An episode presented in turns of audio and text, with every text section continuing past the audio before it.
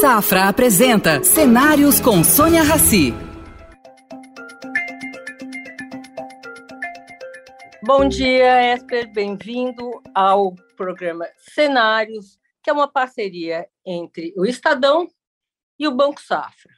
O tema é um só, né, Esper? Infelizmente, as outras doenças parece que desapareceram do mapa, simplesmente. Só se fala na Covid mesmo. Queria começar com uma coisa simples, que muitas pessoas têm dúvida. Você pode uh, pegar o mesmo tipo de vírus duas vezes, ou a Delta, ou o Omicron, ou o primeiro, enfim, qualquer um desses vírus que estão aí no ar? Sônia, bom, como vai? Tudo bem? Um prazer falar contigo, a todos que estão nos, nos assistindo ou ouvindo, e uh, sempre uma satisfação discutir com você. Pessoa inteligente, que tem perspicácia, acompanha os fatos e ajuda a, a gente difundir a boa informação. Muito obrigada, gente... doutor Esper. então é o seguinte, a, a gente sabe que o nosso sistema imune eh, consegue ser educado com o passar do tempo, e esse processo de educação acontece desde o nosso nascimento até os últimos dias das nossas vidas, porque aos poucos nós vamos encontrando diferentes agentes e germes que com, com os quais a gente convive e vamos construindo uma forma de nos proteger é, de um tanto deles, porque felizmente a esmagadora maioria não causa problemas para a nossa saúde, ao contrário, eles faz parte, fazem parte de um equilíbrio, é, mas alguns poucos deles, uh, proporcionalmente falando, né, podem levar à doença e, portanto, a gente acaba desenvolvendo meios de proteger.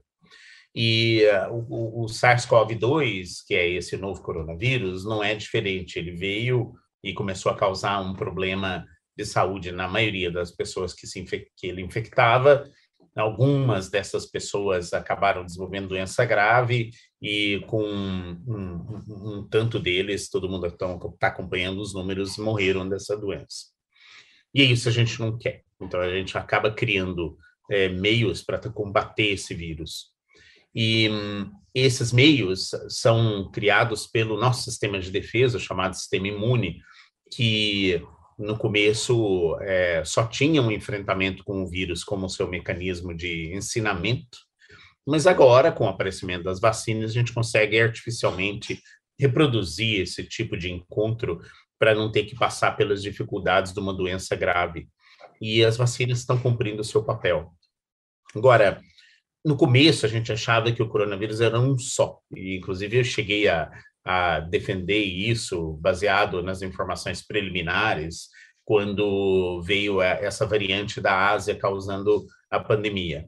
Mas com o tempo a gente percebeu que o vírus ele pode se modificar e dar origem ao que nós chamamos das variantes. Então a gente tem várias variantes que causaram disseminação do vírus no mundo todo, então, a primeira delas foi a variante originária da Ásia, depois apareceu a variante alfa, que causou infecções no mundo todo, inclusive no Brasil. O Brasil enfrentou a variante gama mais do que outros países, que causou aquela tragédia no, no norte do Brasil no começo de 2021. Aquela de Manaus, variante, né, doutor É, Aquela que começou em Manaus, né? Depois veio a variante Delta, que até o fim de novembro era responsável por quase 99% de todas as infecções. E agora veio a variante Ômicron. O que a gente está aprendendo é que aparentemente o sistema imune tem que olhar para cada uma dessas variantes para construir a sua resposta. Algumas você consegue é, ter defesa mesmo não, é, não tendo tido contato, mas, por exemplo, essa Omicron está exigindo um novo contato. E a gente acaba que, muito provavelmente, a imunidade que você faz contra todas as variantes, quer seja por infecção anterior, quer seja induzida por vacinas, consegue proteger contra doença grave. Mas, é, para a Omicron, acaba se percebendo que, mesmo a presença de anticorpos anteriormente a, a, ao SARS-CoV-2, não impede da pessoa ter uma doença leve. E então a gente acha que o vírus está modificando e numa boa parte das vezes ele acaba exigindo um pouco mais do sistema de defesa. Agora, para responder... Doutor Esper, mas isso, isso quer dizer, tem muita gente dizendo que com esse vírus, aliás, o senhor me disse em novembro ainda, assim, comecinho de dezembro, que esse vírus ah, contamina 70 vezes mais rapidamente que, o, que os outros, né? É, os, os anteriores. Pode, pode haver uma imunização involuntária de massa? Pode, pode. E, na verdade, a gente está vendo que, em alguns exemplos, a disseminação do vírus é uma velocidade muito grande. Mas, para responder aquela sua primeira pergunta, tudo leva a crer que depois que a pessoa pega Ômicron, fica protegida dela. Mas a gente já Não fica protegida da Delta, não fica protegida da. Não sabemos. Da... Não, não sabemos ainda. Há alguma imunidade cruzada, que é o que a gente chama, né? Mas se isso vai representar no que alguns estão fazendo a hipótese de o vírus da Omicron, o vírus Omicron ser o que a gente estava aguardando como uma vacina de vírus enfraquecido em massa, nós não sabemos. Sabe Isso leva mais ou menos quanto tempo para a gente saber, assim, de testes e de pesquisas e de levantamento de informações? É, não dá para ter certeza, mas eu acho que é assim, qual será o rescaldo depois de passar a onda Ômicron? Essa que é a grande questão. É, Pode ser. Qual é a próxima letra do alfabeto? Ah, eu acho que a próxima é pi, mas eu não sei se a OMS vai pular essa ou não. Do jeito que pulou a Xi, né? Então, a Xi e a Pi também. Pulou, pulou. É, é, é, é, porque tem, tem alguma explicação para ter pulado uma das letras? Eles explicaram ah, ou não falaram nada? Por exemplo, tem uma que era nu, e como que isso confunde com a palavra não em vários idiomas, a OMS resolveu pular. Eu não sei que, por que, que pulou a Xi, mas é um dos nomes familiares mais comuns na China, né? Então, aí botar é, um nome verdade. de uma pessoa para uma é variante. João, Maria. É, é imagina, é, o vírus Sônia, você não ia gostar, né? Não, é, não, não, ninguém, ninguém mais chega perto.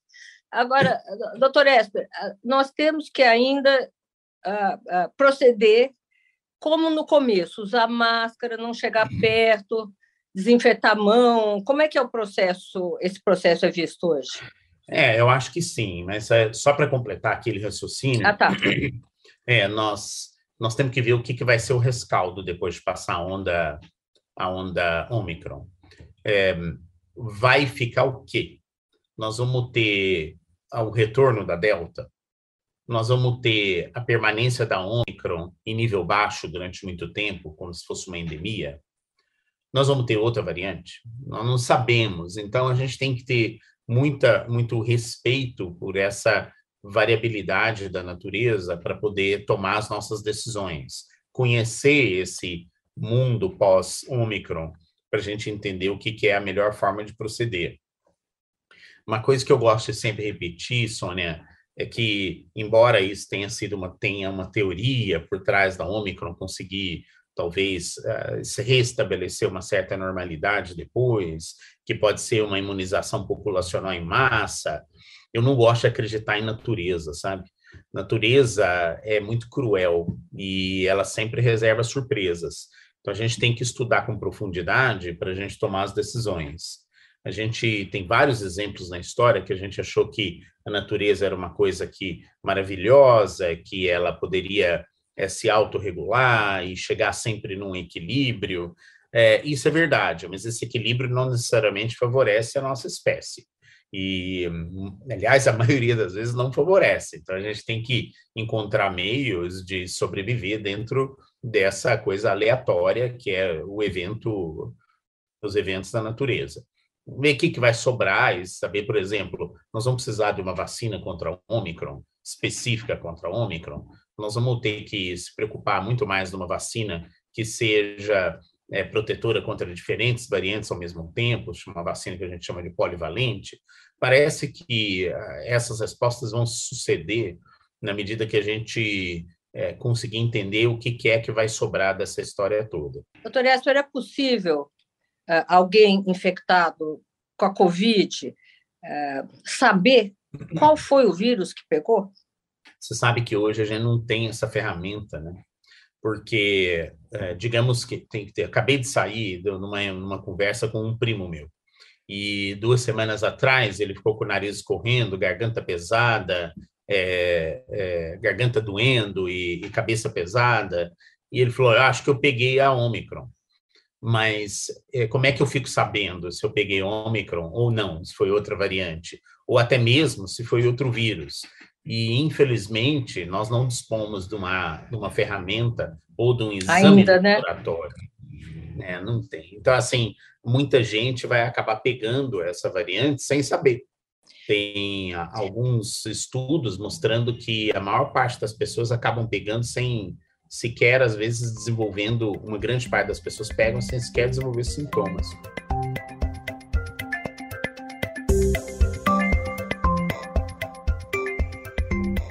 Doutor Esper, o senhor é professor, é infectologista, é respeitado, é cientista, estuda.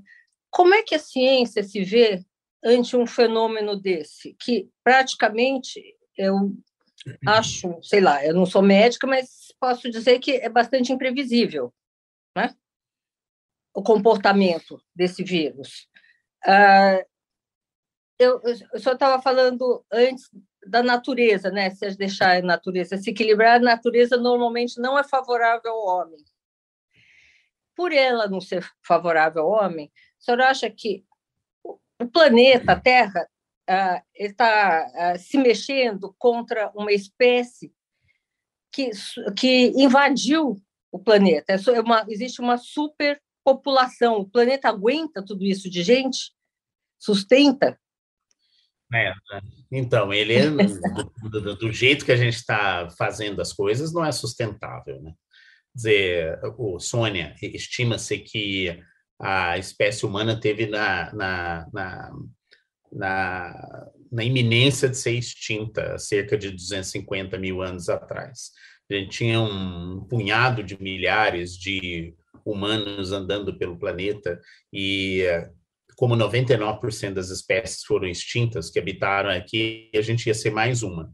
Mas uma conjunção de fatores que Alguns colocam coisa mística por trás, mas eu acho que é só um fator aleatório de, de evolução, acabou levando com que a gente conseguisse incorporar meios de ir contra a evolução natural. Então, você é, ter uma série de ações que consegue driblar as forças da natureza, e a medicina, uma delas, fez com que a gente conseguisse é, é, mudar o comportamento é, da, e, e, levar conforto e sobrevida para os humanos e a gente conseguisse chegar aonde chegou. Hoje somos indo para 8 bilhões de habitantes e se a gente não encontrar meios de respeitar a diversidade da natureza, é, criar métodos alternativos que não levem ao aquecimento da, do, do, do, do, planeta e, e fontes alternativas de energia e meios para a gente conseguir é,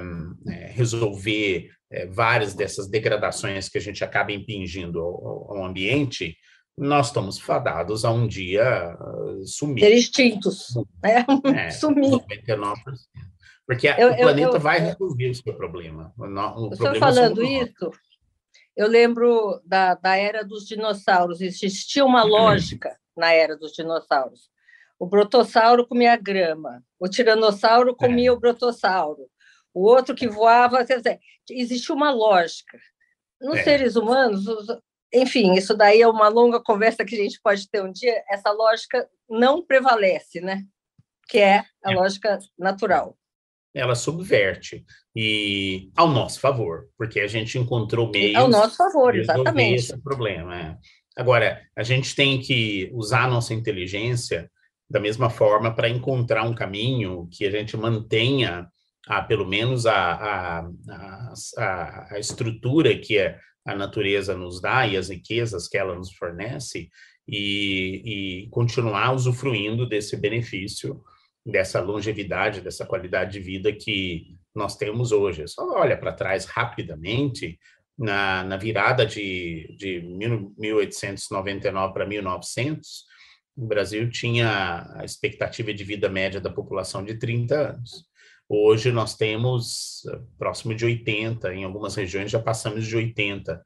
é, qual é o preço que isso vai cobrar? Quer dizer, nossa, é um grande, enorme benefício para a gente, mas a gente tem que entender como é que a gente pode dar isso de volta e fazer com que a gente consiga manter um certo equilíbrio para esse equilíbrio tão caótico da natureza também nos favoreça. Uma maneira que talvez nós humanos poderíamos dar de volta não, não são investimentos maiores em, por exemplo, saúde. Como é que você vê o sistema de saúde no Brasil? E depois a gente conversa um pouco sobre o mundo, porque nós somos mais importantes por enquanto. Então, é só para também retomar uma outra coisa que você mencionou, eu acho que a, é, a pessoa, as pessoas têm que entender o seguinte: a, a ciência não é uma verdade, a ciência é um método. Então, você tenta buscar nas, nas informações sistematizadas e repetidas padrões que são mais próximos da verdade. Então, é, é isso que a ciência é. A segunda coisa importante é que a ciência é, é, ela se nutre da dúvida. Então, todas as vezes que você tem uma pergunta para ser respondida, você cria meios para tentar respondê-la. E esses meios que são a ciência. Né? Alguns é, sentam e uh, cortam um sapo e vê as entranhas do sapo para achar suas respostas. Isso não é o melhor método que funciona. Você precisa encontrar é, perguntas sistematizadas para dar as respostas. E e é isso que a ciência faz. Então, ela se nutre da curiosidade, ela se nutre da, da, da, da, da dúvida. Então, ter dúvida é um processo natural da ciência, é um processo natural do, da curiosidade humana que vai levar ao seu aprimoramento. Então, a gente tem que sempre buscar esse caminho, achar aonde está a lógica para encontrar a resposta para essas perguntas e aplicar elas. A saúde, de uma forma geral, se beneficia desse processo, porque na hora que você tem uma dúvida sobre uma determinada doença, vamos dizer uma coisa bem é, é, saindo um pouco desse negócio de Covid. Então, as mulheres têm câncer de mama. Como é que você vai achar resultados para tratar câncer de mama e não impedir que as mulheres morram dessa doença, que é uma das principais cânceres femininos. Você estuda um número grande de mulheres, você estuda diferentes tratamentos, você faz tentativas de tratamento de diferentes formas da forma mais ética e científica é, possível, até encontrar as respostas. Tanto é que nós estamos agora tendo um, um, um tratamento cada vez melhor para câncer de mama. E isso está é, tá, tá, tá mudando a perspectiva de, e assim a, a, sobrevivência das mulheres que fazem o diagnóstico. E aí tem uma outra ah. parte que é muito difícil, é como trazer esse, esse conhecimento científico para a prática do dia a dia, porque isso está muito dentro das universidades, dos laboratórios, mas como é que a pessoa que está andando na rua, uma mulher que acabou de fazer uma mamografia, descobriu que tem um nódulo, se beneficiar disso? Então, é essa parte operacional de transformar esse conhecimento para uma prática é, do dia a dia é uma outra coisa extremamente difícil que requer operacionalização, requer popularização da descoberta e requer você ter um sistema de saúde que consiga absorver isso a um custo razoável e dar para as pessoas esse benefício. Então, eu acho que a gente está diante desse grande desafio. E entre essas coisas que você traz da ciência para a realidade do dia a dia tem maior impacto, por exemplo, estão as vacinas, a Sônia, porque o benefício que você tem de utilizar as vacinas em salvar vidas lá para frente e melhorar o sofrimento humano é uma das contas mais fáceis de fazer. E é, daí a gente insiste tanto de que ter um sistema de saúde que seja capaz de absorver essas vacinas, incorporá-las e torná-las é, é, disponíveis para todo mundo que precisa. É, o é SUS foi uma excelente invenção e está se provando isso hoje, né? Não tem dúvida. E, é, e do, dos países com grande população, o Brasil é o que tem o SUS mais amplo. Agora, ele tem problemas, e de fato a gente poderia aqui também discutir vários dos aspectos dessa dificuldade do SUS, porque ele é muito desigual, ele é muito eh, distante de ser é, equitativo para os brasileiros. E eu acho que nós temos esse, essa conta para pagar ainda. Nós temos que ainda resolver esse problema a longo prazo. Como isso poderia ser, ser resolvido, doutor Esper? Olha, tem várias, várias formas, mas eu acho que a gente tem que uh, cri, é, criar meios de transformar é, os centros de atenção à saúde de uma forma mais homogênea pelo país. Porque, por exemplo, você olha a distribuição e a, e a qualidade do Sistema Único de Saúde em diferentes regiões, tem diferenças muito grandes. Então, basta olhar os números da Covid. Teve lugares onde a mortalidade de pessoas que em UTIs ficou menos da metade do que em outros. Isso não é aceitável. Né? Você ter locais onde a mortalidade ultrapassou 60% e locais onde ficou abaixo de 35%. A gente poderia, se tivesse um SUS bem é, melhor distribuído, distribuído. É, com qualidade, é. É, melhor qualidade nos diferentes locais, infraestrutura melhor, talvez ter menos da metade dos mortos que o Brasil teve durante essa pandemia. Essa desigualdade acompanha a renda dos estados, a renda dos municípios? Acompanha, mas não é obrigatório de ter essa relação. Não, mas né? hoje? É, ele acompanha um pouco, mas assim depende muito da vontade política de cada local fazer os devidos investimentos. Então, esse sistema descentralizado obriga todo mundo a ter a ser parte dele. E, portanto, um prefeito que estimula muito as, os investimentos em saúde na sua cidade, é, pode ter um desempenho muito melhor do que o seu vizinho, que está mais preocupado em construir uma ponte. Então, a gente tem que entender isso melhor. A administração pública do SUS é uma das coisas que precisa melhorar o país, no país, e a gente é, difundir cada vez mais esse conhecimento. Eu acho que estamos melhorando, viu? É, tanto é que Hoje, no passado, as pessoas não se preocupavam tanto com a saúde como um tema mestre. E hoje, o Brasil, é, especialmente estimulado durante esse ano de pandemia, é, já relenca a saúde pública, é, junto com a economia e segurança, como os três principais temas para essa próxima eleição. Eu acho que a gente tem que insistir para todo mundo trazer isso na discussão. É, veja, nós não vamos conseguir resolver Agora, Falta recursos, falta sistema operacional, falta melhor distribuição, falta gente, falta gente para atender. O que, que falta mais? acho que falta Professor? De tudo deve faltar um pouco, entendeu? Cada realidade de cada estado, cada município tem as suas carências, você tem que resolver. Nós estamos formando é, mais profissionais de saúde, nós estamos formando mais médicos, nós estamos é, é, é, mudando a, a, a, visão do brasileiro em relação ao Sistema Único de Saúde, e o que a gente tem que trazer, como eu insisto, é que o prefeito, o vereador, o deputado estadual, o deputado federal e os candidatos às, às posições principais dos nossos é, grupos gestores que nós vamos eleger em 2022, né, participe desse debate de uma forma mais aprofundada. Não adianta ficar dando evasiva. Não tem, não tem ninguém que é, veja um candidato e dizer, olha, eu sou contra a saúde, é, eu sou contra a, a, a, o sistema único de saúde. Não, não temos gente que fala isso. Isso já é um, um avanço que a gente tem, porque tem outros graças países... Graças a Deus, né? Ou graças é, a nós mesmos. É, agora, é, a gente precisa é, fazê-los aprofundar nesse pensamento. Dizer, o que, que eles querem dizer com isso? O que, que eles se comprometem? É, de que maneira que eles vão ver a, a saúde do seu município e do seu estado?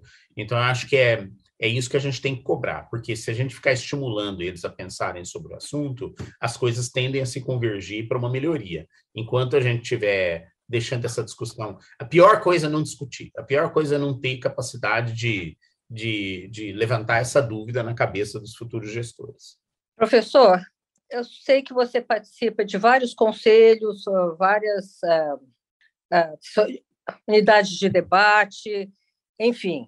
O que, que o senhor está sentindo? O que, que o senhor tem ouvido uh, em termos, vamos dizer, vamos falar do lado bom, do lado que, que pode avançar se diz em relação ao Sistema Único de Saúde, a saúde em geral? A, a, a, a Sistema Único de Saúde, a Covid, o que, que a Covid ensinou a todos ah, os profissionais que, de saúde? é, eu acho que a primeira coisa é a seguinte, nós é, nós temos que valorizar o nosso profissional de saúde. De uma forma geral, essa turma deu um, né, teve uma dedicação enorme. E, e, uma coisa que me dá muito medo, Sônia, é que agora, digamos que, vamos, vamos para esse sentimento que a gente estava no fim de novembro, todo mundo cansado da pandemia, as pessoas não estavam mais aguentando esse, esses dois anos de confinamento, de dificuldades de atividades econômicas, etc.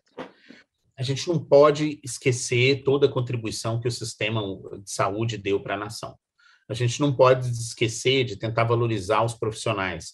E a primeira coisa, assim, a, a reação é, vamos é, valorizar os médicos. Não é os médicos, viu? Eles são importantes, sem dúvida nenhuma, peça central na atenção à saúde.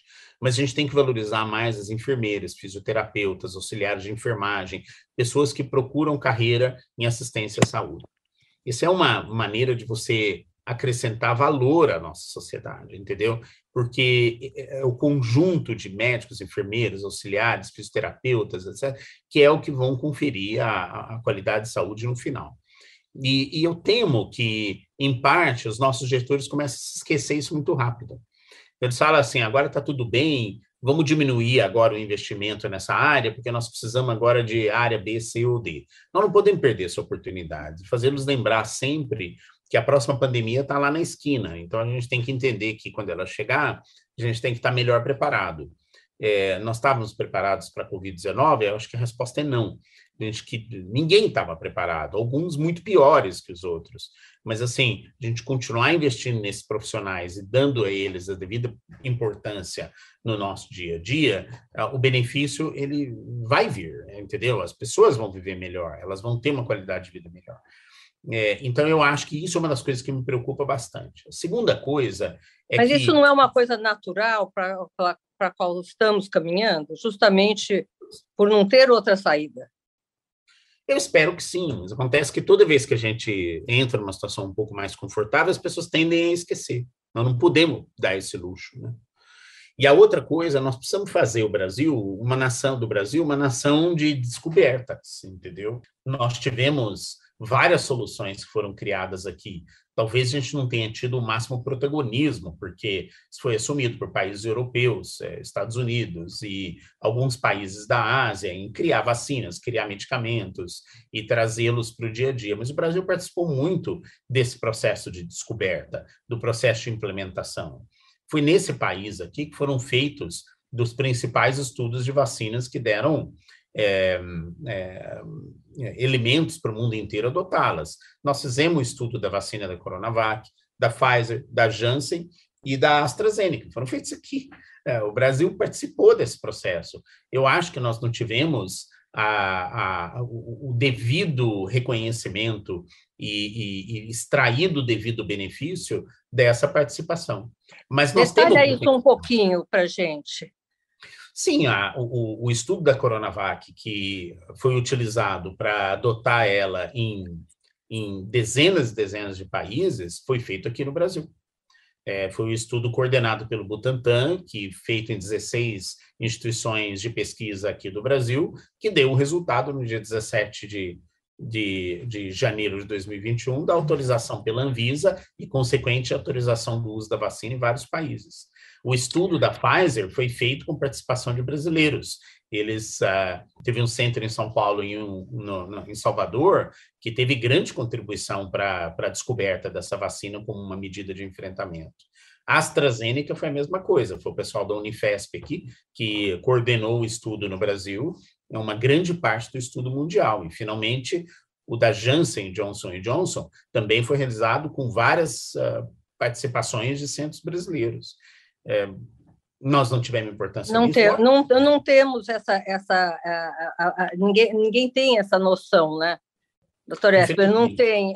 isso deveria talvez ser melhor divulgado e prestigiar esses profissionais que trabalham e tra, trabalharam trabalham trabalham e trabalharão nisso né? Em termos de recursos de investimentos como é que se vê a situação então, eu, é, algumas coisas importantes para a gente dizer é que muita gente acha que o que mantém o investimento em pesquisa e descoberta num país é somente a iniciativa privada. E a resposta é não para isso. Quer dizer, nós temos que ter um balanço e investimento público. Só para citar um exemplo, Sônia, é, 70% do investimento em ciências da saúde nos Estados Unidos é feito pelo governo americano. E 70? que é um país 70%. Então, que é um país extremamente pró-mercado, que, que, que tem os princípios é, do capitalismo infiltrados na, na, na, nas filosofias do país. No entanto, eles reconhecem que o estímulo ao desenvolvimento, inovação e desenvolvimento parte do governo em grande monta. Então, você pega o tanto que o governo americano investiu nos institutos nacionais de saúde, por exemplo, por ano, ultrapassa 36 bilhões de dólares que dentro do orçamento americano é uma fração decimal. Mas, comparado com o que a gente investe no Brasil, é uma coisa gigantesca. A gente tem um investimento aqui muito inferior. E, infelizmente, isso não é encarado com a devida estratégia pelos nossos gestores, que eu acho que é um, nós temos que ter o apelo de insistir com eles que esse investimento tem que ser perene, ele tem que ser contínuo e ele tem que construir o nosso futuro. E eu acho que as pessoas querem um retorno imediato desse tipo de investimento, estão erradas. Outro país que está investindo absurdamente em ciência e tecnologia é a China. Eles uh, já estão se aproximando dos Estados Unidos em, em número de, de, publicações científicas e descobertas. A Índia tem dez vezes mais pessoas em universidades que tem os Estados Unidos. Eles estão construindo o nosso futuro, o seu futuro. E nós temos que pensar da mesma forma, se a gente quiser um país menor, melhor para os nossos filhos. Doutor Esper, eu, uh, eu ouvindo aqui eh, essa sua uh, colocação, eu penso o seguinte: alguém tem que ser porta-voz disso. É. Os governos, no mundo inteiro, qualquer governo, é sempre reativo, agem sob pressão ah, os americanos devem ter feito, em alguma época da sua história, muita pressão para que isso acontecesse. Na China, não, porque ali ninguém faz pressão, né? A pressão é o contrário. Ali ninguém tem opção. Mas, normalmente, os governos são reativos. Aqui no Brasil, eu vejo muito pouca gente indo em defesa disso de uma maneira clara, objetiva e pontual, ou, sei lá, específica. É, o que, que poderia ser feito nesse sentido? O senhor, por exemplo, que... não dá muita entrevista. Eu acho não que a gente, que a gente, tem que cobrar os nossos candidatos da próxima eleição. E a gente consegue. A população tem que ter consciência disso, isso, né? Exatamente. Então, é isso tem que ser parte da pauta.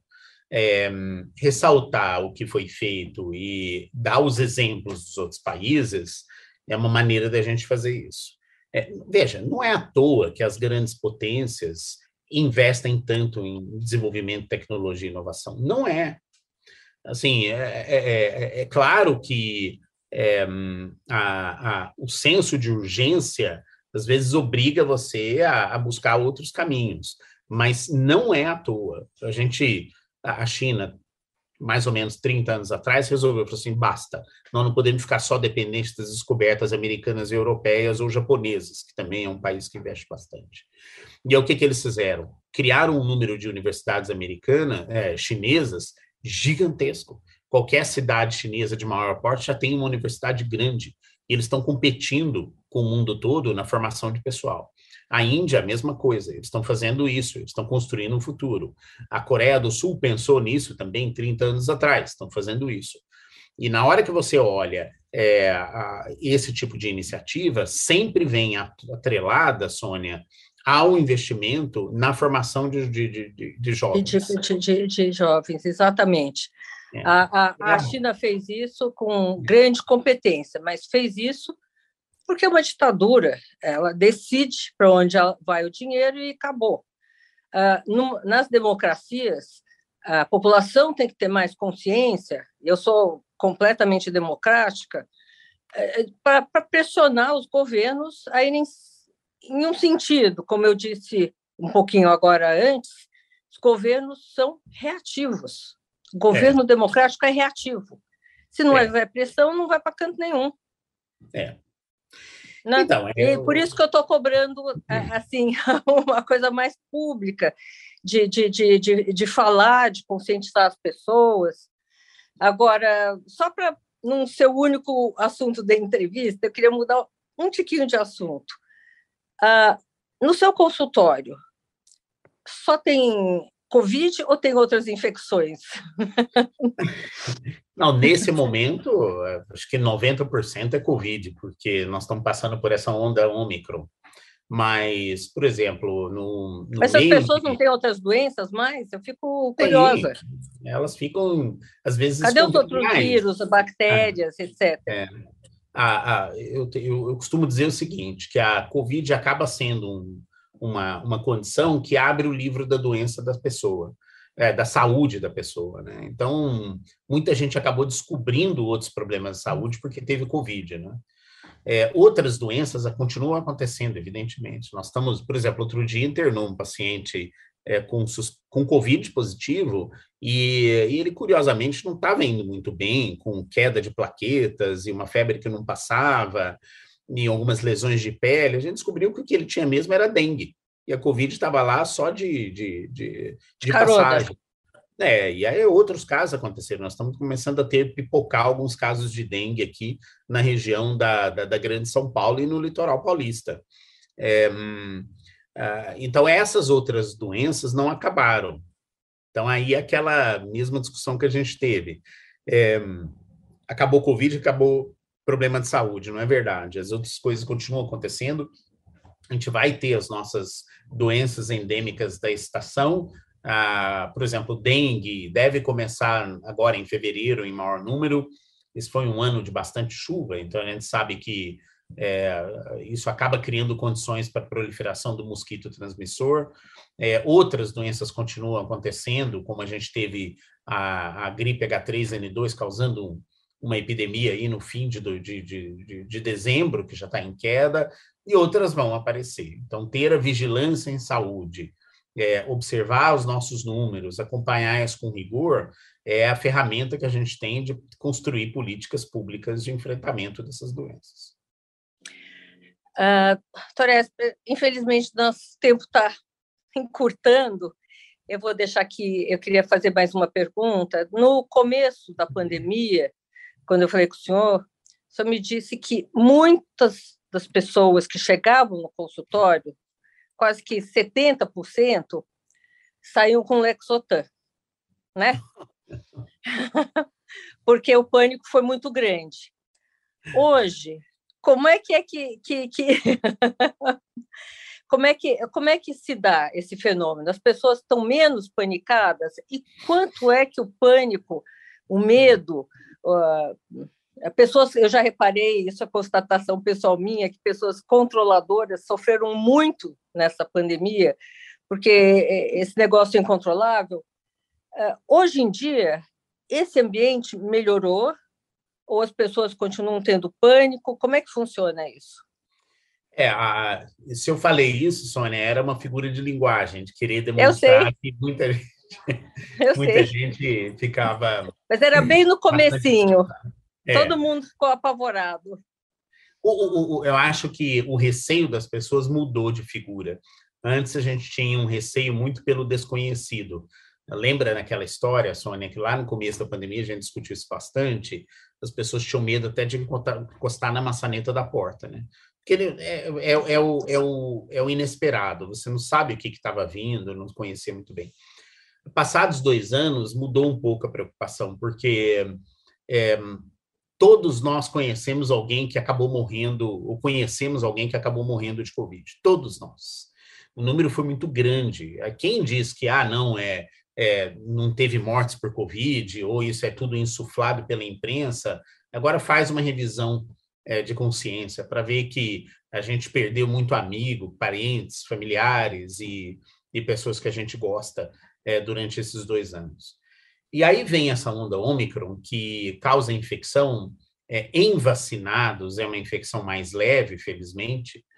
E o que, que a gente é, encontra? Que você lembra quem morreu, você lembra quem sofreu, você lembra quem ainda está sofrendo com as, com as sequelas da doença. E isso traz uma ansiedade muito grande. é, possivelmente, grande parte das pessoas que eu estou vendo com Covid não precisariam ser vistas por um médico, porque a grande maioria desses casos são mais brandos. Mas o que, que vai convencê-los de não fazer isso com a experiência que a gente viveu? E eu acho é, é, é aceitável esse tipo de comportamento, querer uma orientação mais mais mais mais mais é, voltada para o seu caso, com receio Humana. de um exemplo do que aconteceu lá para trás. Contato humano. É, né? isso... com alguém que você confia. É. Então agora é, existe um ponto muito importante aqui. O médico tem que cumprir seu papel na, na, na, no esclarecimento, na tirada de dúvidas e no conforto do paciente. Isso que é o mais importante. Muitos acabam aproveitando esse momento para tirar vantagem pessoal. E aí é, criam um pânico ou alimentam esse pânico, começam a dar um monte de remédio que não precisa, realizam um monte de exame que não precisa, só para manter o seu pedestal de importância. Então a gente tem que é, reconhecer que essas coisas, infelizmente, existem e combatê-las. Bom, doutor Esper, estamos chegando aqui ao fim e queria que o senhor deixasse uma mensagem. Antes, eu queria fazer só um comentário.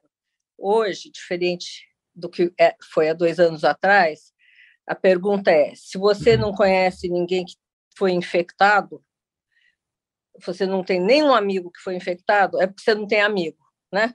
É mais ou menos virou o contrário. Queria que você deixasse uma mensagem aqui para o nosso internauta. Uh, o que o senhor quiser dizer. Não, lógico. É, primeiro, mais uma vez, é, celebrar essa oportunidade da gente conversar com as pessoas. Esses é, fóruns de, de discussão permitem a gente trazer o máximo possível o melhor que a gente tem de informações. É, você é, cumpre, como eu falei bem no começo, e tem que ser celebrada por isso, esse papel. E, é, e quiséssemos ter muitas Sônias que têm essa preocupação com a. Ai, obrigada, muito obrigada, doutora Eu é. procuro fazer isso mesmo. E eu tenho certeza absoluta e sei que o senhor faz o mesmo. E é, é com isso que a gente pode caminhar juntos com a arrumo talvez a um outro vírus, pelo menos, né? Esse já deu. É. Muito obrigada por sua participação. Espero vê-lo outras vezes aqui conosco. Prazer, Sônia. Um abraço a todos. Oferecimento Safra. O Safra te convida a pensar. E daqui para frente? Estar onde se sente seguro, onde valores importam. Esse é um bom lugar daqui para frente. Daqui para frente, repense seus investimentos e conte com os especialistas do Safra. Abra sua conta e invista Safra. Saiba mais em safra.com.br.